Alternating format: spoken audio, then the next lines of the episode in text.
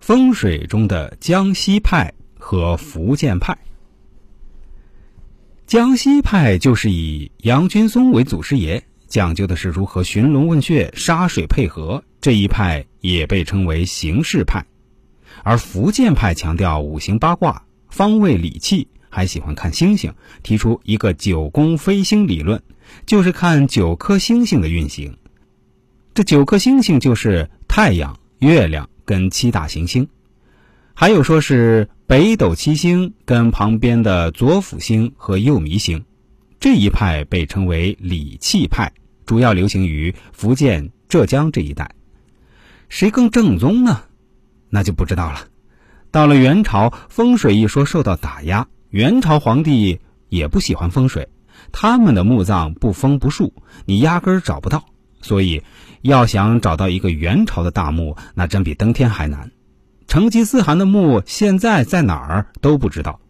所以，元朝一完，明清时期风水卷土重来，理论上就没有什么大的发展了。能把杨君松、管洛、郭璞这些看懂就不错了。讲了这么多，风水到底怎么看呢？大概有这么几步。第一步是密龙，密龙就是看龙脉。中国自祖山昆仑发出三大主龙脉，北龙脉在黄河以北，经青海、甘肃、山西、河北及东北三省，入朝鲜半岛，到达日本。中龙是黄河与长江之间的山，贯穿四川、陕西、河南、湖北、安徽、山东等省，还分三脉。主脉从蜀汉出来，达到长安，一支下函谷到达泰山，另一支在扬州结雪。还有南龙，就是长江以南的群山，这个山多，龙脉也多，风水师最主要的工作场地就是这里了。地域包括了云南、贵州、广西、湖南、江西、广东、福建、浙江、江苏等省。